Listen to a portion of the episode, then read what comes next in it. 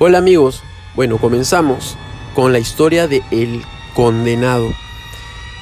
Eh, bueno, más o menos esto pasó en el año 92, es exactamente en la provincia de Huancayo.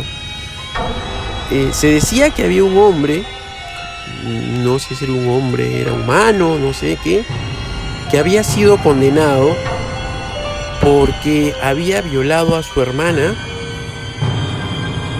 y había matado a su mamá y a su papá. Entonces este hombre andaba con una mochila roja y una mochila azul.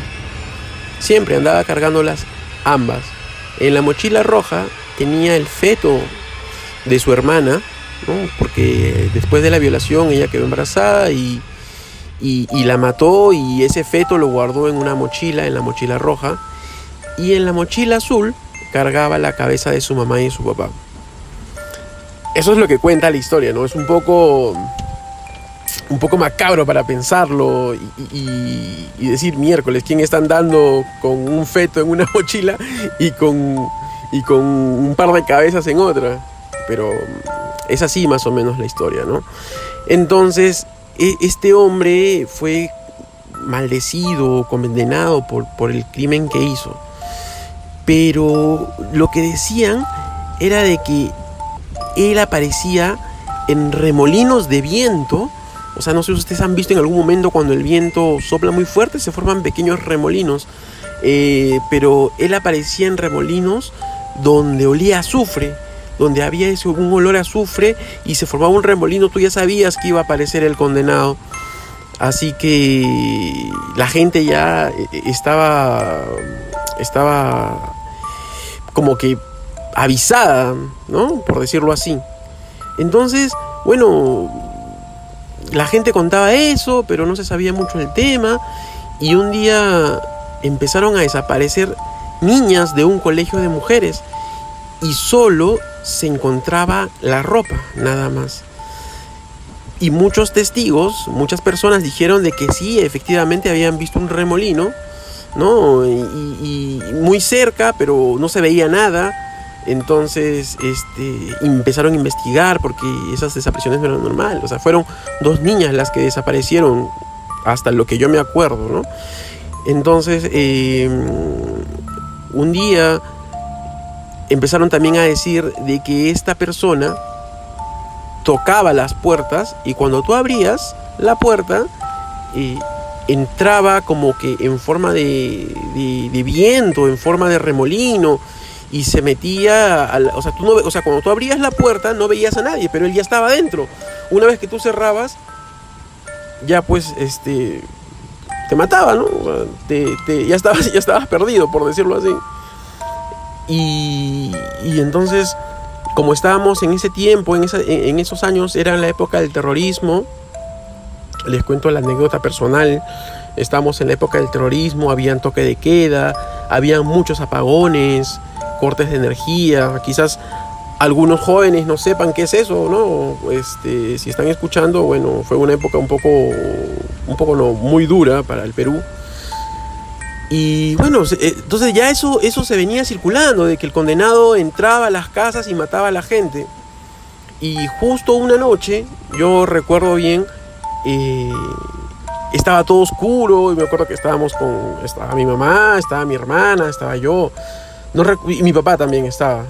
Eh, y entonces yo ya, yo ya había escuchado esa historia y estaba todo súper asustado con, con, el, con el psicosis ahí, que, que, mamá, por favor no abras la puerta, si tocan no abras, no abras. Y nosotros teníamos una, una ventana, en la puerta teníamos una ventana que daba a la calle, pero igual nadie podía salir por el tema que les comenté de toque queda, porque si no los terroristas, o sea, los policías pensaban de que podría ser tú un terrorista y, y los policías tenían eh, autorización de disparar a matar. Entonces eh, tocan la puerta y, y, yo le digo mamá, mamá, por favor no abras, no abras, a esta hora quién puede ser. Y, y, y, no, no abrimos la puerta, no, no había nadie, ¿no? Pero eh, se escuchó un grito, se escuchó un grito de una mujer como si le estuvieran matando o como si le estuvieran haciendo algo. Fue un grito muy desgarrador, o sea, fue, fue un grito como que, o sea, de auxilio, de que, de que se desvanecía su vida. Entonces, el grito fue tan fuerte que nosotros abrimos la ventana y vimos, o sea, de lo poco que se podía ver que no había luz, vimos que había un pequeño río de sangre, o sea, salía de un lado, pero era así, un pequeño río de sangre. Y nos asustamos. Y, yo estaba, pucha, más traumado porque yo tenía miedo de que, de que el condenado pueda entrar y nos pueda matar. O sea, no, no, no estaba, no estaba preparado para, para eso. Encima también era niño. Y, y, no era muy, muy fácil, pues, ¿no? Para un niño, un niño siempre va a tener miedo y se asusta. Entonces llegó un momento en que eh, todos estábamos en la ventana, bueno, mi mamá y yo estábamos en la ventana viendo qué es lo que había pasado, quién es la que estaba gritando. Y como nosotros teníamos eso, ese piso de parque en esa casa, o sea, tú caminabas y no se escuchaba absolutamente nada. Entonces mi hermana se acerca detrás mío y me agarra el hombro y yo me, yo me pongo a gritar. Grité de un susto, pero así casi me muero. Me puse blanco, azul, de todos los colores, pensando que el condenado me estaba agarrando. Y entonces mi mamá le pega a mi hermana, le dice, ¿por qué asustas a tu hermano?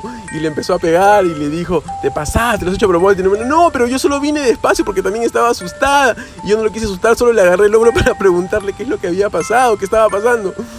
Y esa noche de verdad no pude dormir. Le dije a mi mamá, por favor, duerme con un cuchillo debajo de la almohada. Me dormí abrazado con mi mamá. Bueno, tengo siete, tenía siete años, pues.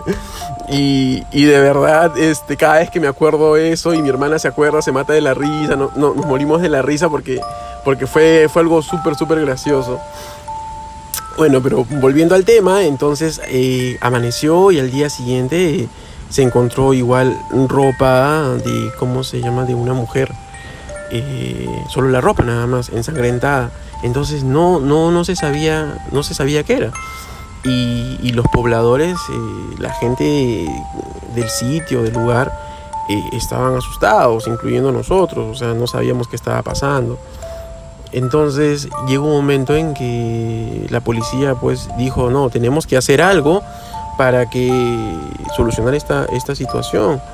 Y estuvieron pendientes mucho a ese colegio, a ese colegio donde, donde estaban desapareciendo las niñas y en un momento ven a un hombre con una mochila roja y una mochila azul. Y la policía lo detiene. Estaba caminando, pero no era él.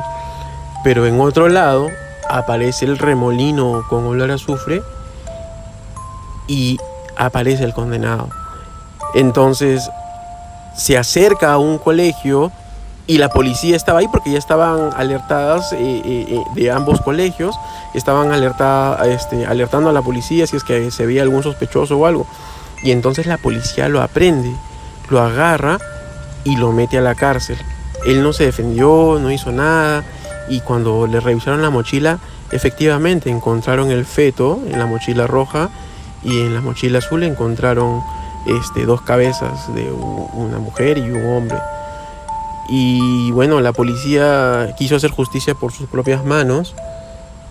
Y en la celda, eh, el capitán, junto a, a dos, tres personas, y decidieron fusilarlo.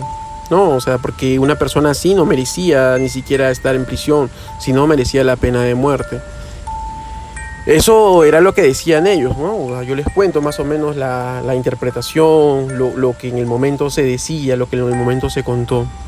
Entonces le dispararon al condenado, le dispararon, lo fusilaron y en vez de salirle sangre, o sea, de color, le empezaba a salir un líquido verde. Y le dispararon y cuando los policías se fueron y regresaron al momento como para limpiar o levantar el cadáver, él ya no estaba. Y olía a azufre. Entonces, desde ese momento, nunca más se supo nada de esta persona, de este ente, de esto como le queramos llamar, pero, o sea, aterrorizó a mucha gente, no, no, fue nada divertido eh, las matanzas que hacía. Y un periodista captó una foto cuando lo capturaron y esta persona tenía las orejas puntiagudas O sea, como un elfo más o menos así. Ya, como los elfos, como tienes así. Y en la foto está clara. Yo, de verdad, si tuviera acceso digital a algo, no lo sé, en ese tiempo ni siquiera existían tantas cosas. Yo me acuerdo haber visto la foto en el periódico. Tengo la imagen ahí que solo se veía de la, del hombro para arriba la cara y la oreja puntiaguda que lo habían atrapado y que decía por fin atrapamos al condenado. Entonces, eh, bueno, no sé, o sea, ustedes opinen, ¿es mito? Eh, o sea, yo sí me acuerdo haber escuchado, me acuerdo haber visto las noticias, no lo vi en persona, gracias a Dios, pero, pero sí causó mucho terror, ¿no? Entonces, nada amigos, espero que, les haya gustado esta historia, déjenme sus comentarios, compartamos, y bueno, próximamente vamos a subir una segunda historia eh, eh, que este, no sé si han escuchado de la jarjacha, eh, es igual en Huancayo, así que nada, si quieren escuchar la historia de la jarjacha, escriban, suscríbanse, compartan para hacer crecer este podcast. Así que bueno, gracias y nada, atento a sus comentarios. Un fuerte abrazo para todos.